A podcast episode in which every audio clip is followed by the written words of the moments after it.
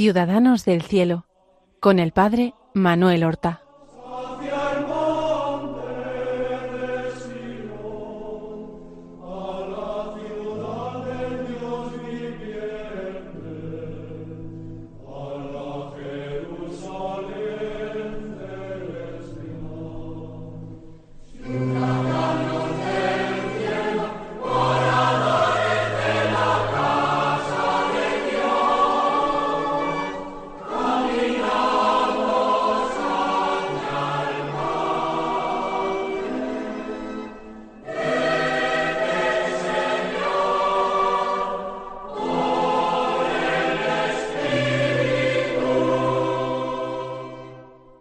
Buenos días. Damos comienzo a una nueva emisión de nuestro programa Ciudadanos del Cielo, un programa que realizamos en las ondas de Radio María, la radio de la Virgen.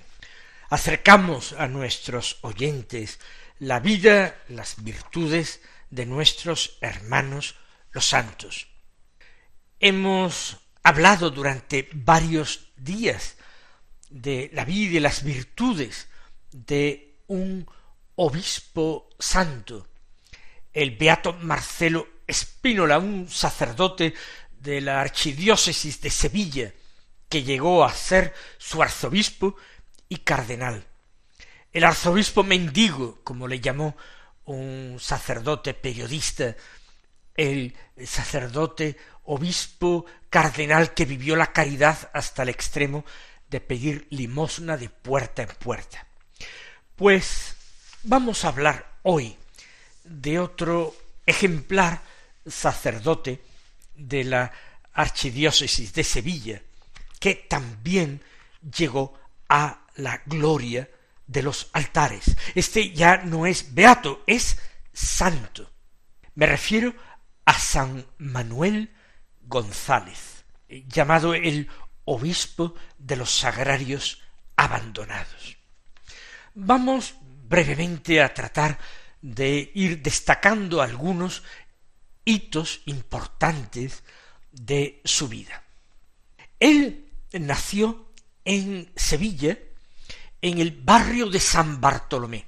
El barrio de San Bartolomé es la verdadera antigua judería de Sevilla, aunque hoy día se visita principalmente y los turistas admiran el barrio de Santa Cruz, en realidad, el barrio de San Bartolomé es más antiguo, más auténtico y es extraordinariamente hermoso, porque no ha sido preparado para el turismo, sino que conserva todo el encanto que eh, pudo tener precisamente en el siglo XIX, que es cuando nace don Manuel González.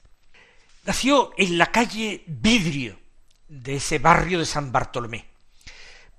Barrio de San Bartolomé que se llama así por su parroquia, la parroquia de San Bartolomé. Él nació en el último cuarto del siglo XIX, en 1877, un 25 de febrero.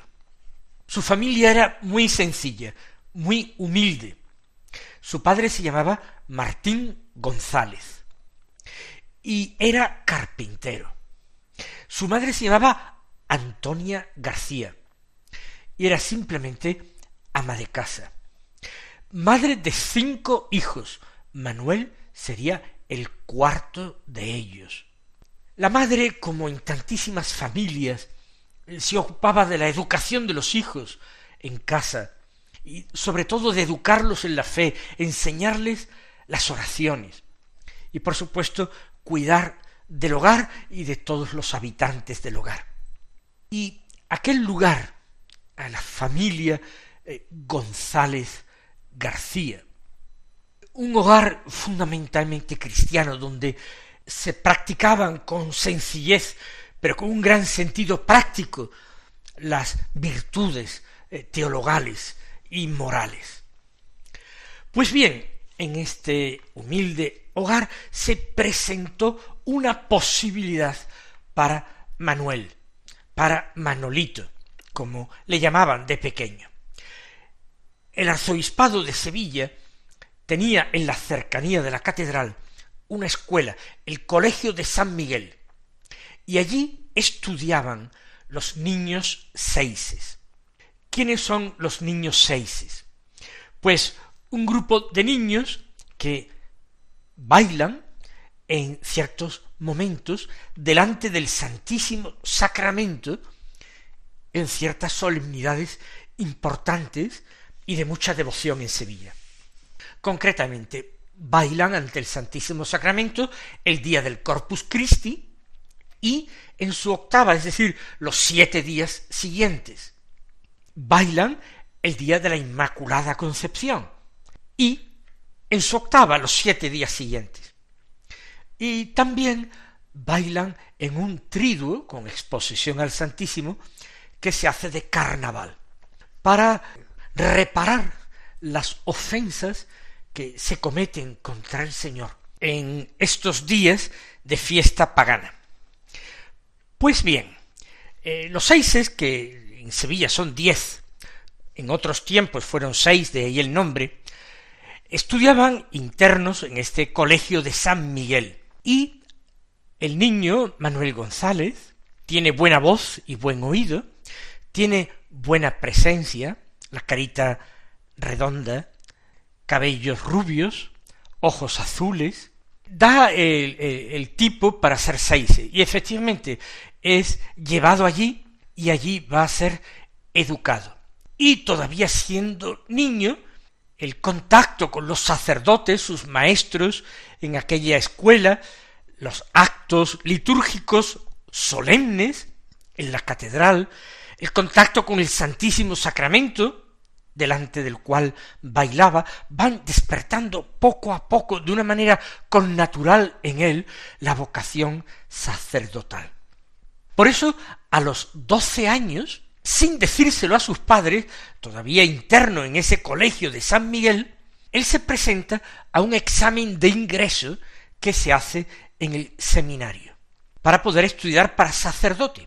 Primero es lo que se llama el seminario menor, estudiar lo que son los estudios eh, secundarios, ¿no? Lo que hoy llamamos estudios secundarios. Y luego para cursar la filosofía necesaria y después la teología para ordenarse sacerdote.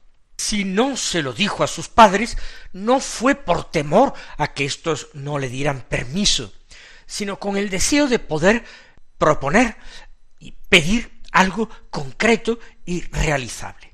Efectivamente, él que era buen estudiante, aprobó ese examen de ingreso. Lo comunicó a sus padres que se alegraron de la vocación de su hijo. El único problema, y gran problema, era la situación económica de sus padres que no le permitía costearse los estudios en el seminario. Entonces, como otros seminaristas pobres, no fue el caso único, él trabajó como eh, criadito en el seminario, haciendo tareas domésticas, de limpieza, ayudando en la cocina, lavar los platos, y así iba pagando sus estudios y la pensión en el seminario. El seminario de Sevilla estaba ya en el palacio que había donado a el beato Marcelo Espínola, el cardenal arzobispo de Sevilla, la infanta María Luisa Fernanda, hermana de Isabel II de la reina.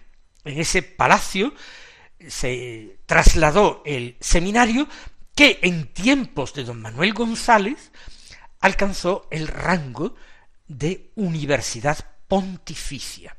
Actualmente es facultad de teología, aunque se ha trasladado de sede, eh, la sede del Palacio de San Telmo ahora es la sede del gobierno de Andalucía, de la Comunidad Autónoma de Andalucía.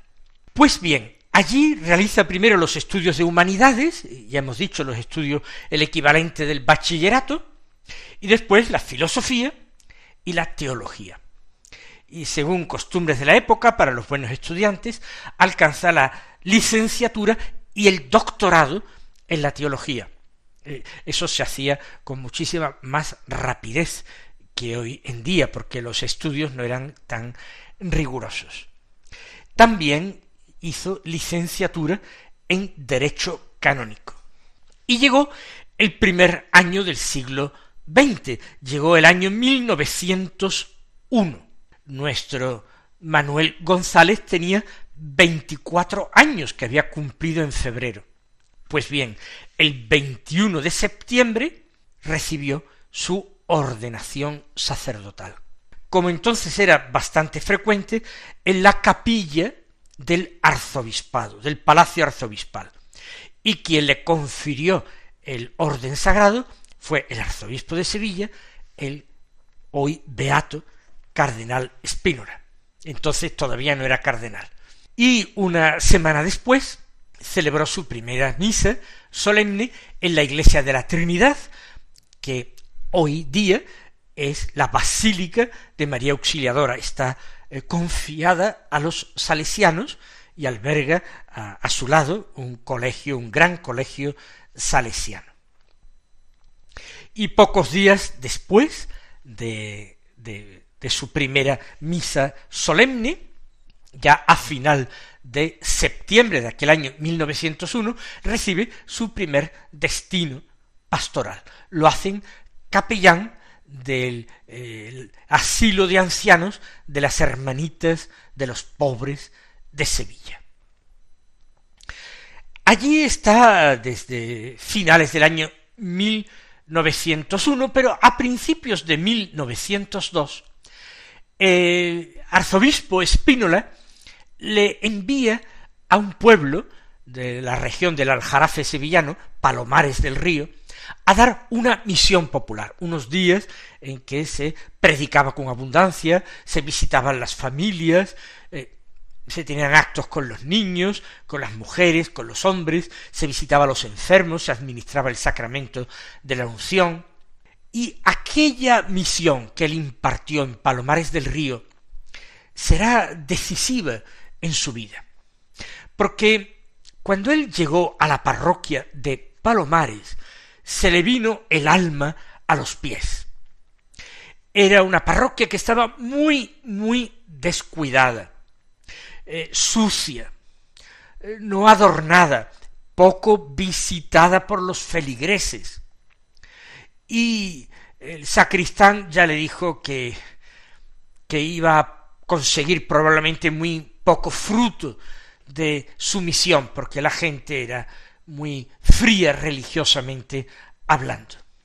Él mismo, en sus escritos, que son numerosísimos, pues narra lo que hice. Dice, fuime derecho al sagrario. Y qué sagrario, Dios mío. ¿Qué esfuerzos tuvieron que hacer allí mi fe y mi valor para no salir corriendo para mi casa? Pero no huí, Allí, de rodillas, mi fe veía a un Jesús tan callado, tan paciente, tan bueno, que me miraba, que me decía mucho y me pedía más. Una mirada en la que se reflejaba todo lo triste del Evangelio. La mirada de Jesucristo en esos sagrarios es una mirada que se clava en el alma y no se olvida nunca. Vino a ser para mí como un punto de partida para ver, entender y sentir todo mi ministerio episcopal. Y así fue. Tres años más tarde, en 1905, don Manuel es destinado a Huelva. Huelva no era una diócesis como es hoy día. Eh, la ciudad de Huelva pertenecía a la archidiócesis de Sevilla. Y era una ciudad que había sido más descuidada religiosamente hablando. Estaba lejos de, la capital de la diócesis y entonces pues no, no, no estaba demasiado cultivada tampoco, había demasiados religiosos, tampoco demasiados conventos de monjas. Él va en 1905 como párroco de la parroquia de San Pedro, en pleno centro de Huelva y arcipreste de Huelva, porque eh, Huelva era entonces un arciprestazgo. Y allí también tuvo que luchar mucho, pero dejó una huella imborrable en la ciudad que todavía se eh, percibe hoy día. Él, como había hecho eh, como hacía en Sevilla Marcelo Espínola, se entregó a los pobres. Procuró llevarles no sólo eh, pan y educación, sino a Jesucristo a todos.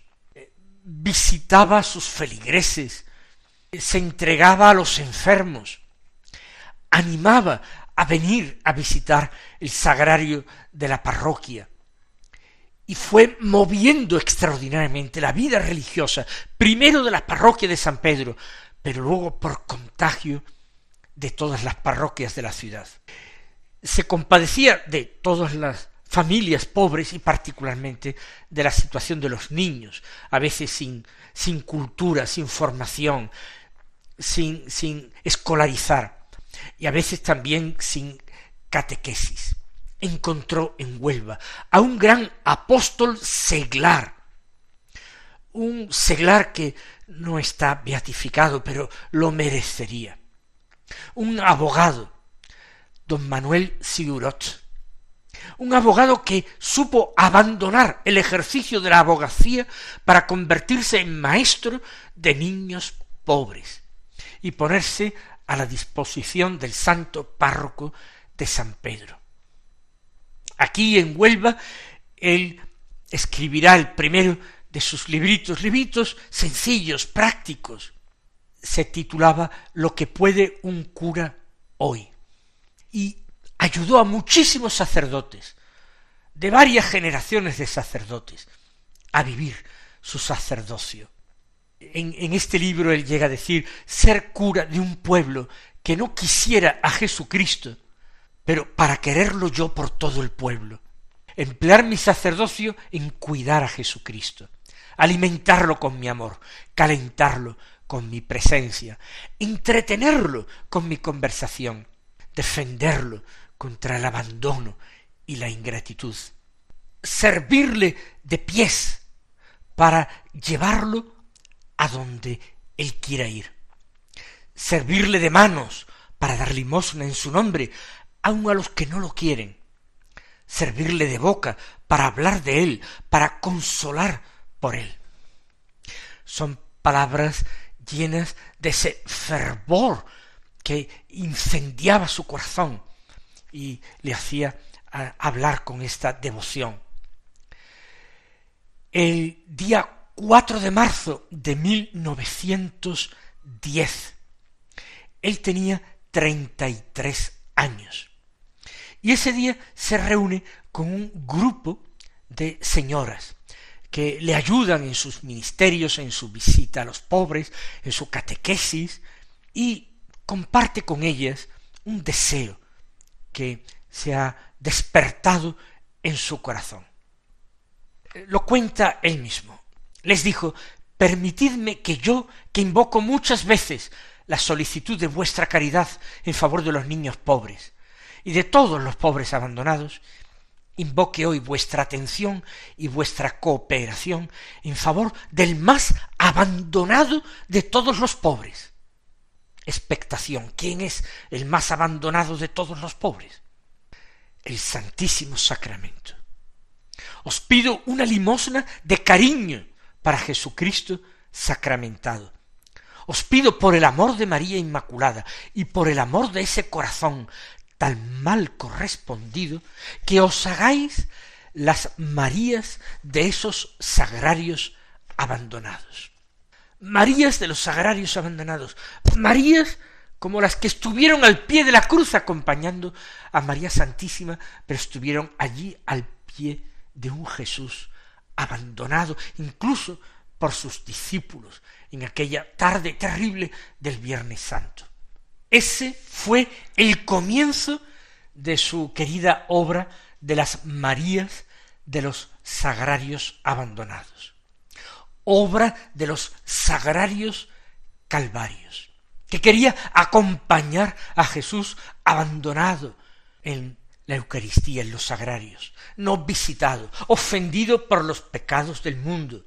Una obra que tenía como modelos y como patronos a la Santísima Virgen María al pie de la cruz y al apóstol San Juan y aquellas santas Marías que acompañaron a la Virgen, María Magdalena, María de Cleofás. Terminará después fundando una rama masculina de esta obra. Le llamará los discípulos de San Juan. Y fundará también otra obra para niños, niños reparadores de Jesús. Posteriormente para sacerdotes, los misioneros eucarísticos. Finalmente, en 1918, una congregación religiosa femenina, cuyos miembros se entregarían totalmente en cuerpo y alma, con una vida consagrada por los votos religiosos, a la adoración, a la compañía y al fomento de la devoción a Jesús sacramentado. Hablamos de las misioneras eucarísticas de Nazaret. Las misioneras eucarísticas de Nazaret, eh, popularmente llamadas en algún sitio las nazarenas, fueron fundadas en 1921. Ya don Manuel era obispo. Pero no adelantemos acontecimiento. He querido mencionar esas distintas fundaciones que van jalonando su vida sacerdotal y que tienen todas ellas por objeto a Jesús Eucaristía, su mayor servicio y el aprovechamiento por parte de los hombres de esa luz que se proyecta desde el sagrario para iluminar nuestras vidas, consolar nuestras vidas, fortalecer nuestros corazones y hacerlos valientes. También fundó, ya que estoy hablando de fundaciones, una pequeña revista para todas estas obras eucarísticas, que sería un vehículo de comunicación donde el mismo don Manuel escribiría con abundancia y alentaría y mantendría el fervor de todas estas obras. Se trata de el granito de arena. Pues bien, así transcurren años de intenso y fecundo apostolado en Huelva, hasta que a final del año 1915, el día 6 de diciembre, el Papa, que era entonces Benedicto XV, lo nombra obispo auxiliar de Málaga, obispo auxiliar. Ojo, don Manuel tenía todavía en diciembre de aquel año y ocho años. No es frecuente hoy día nombramientos episcopales a esa edad. En el programa de la próxima semana abordaremos esta segunda etapa en su vida, este ministerio episcopal que empieza a desarrollar. Hasta entonces, mis queridos hermanos, recibid la bendición del Señor.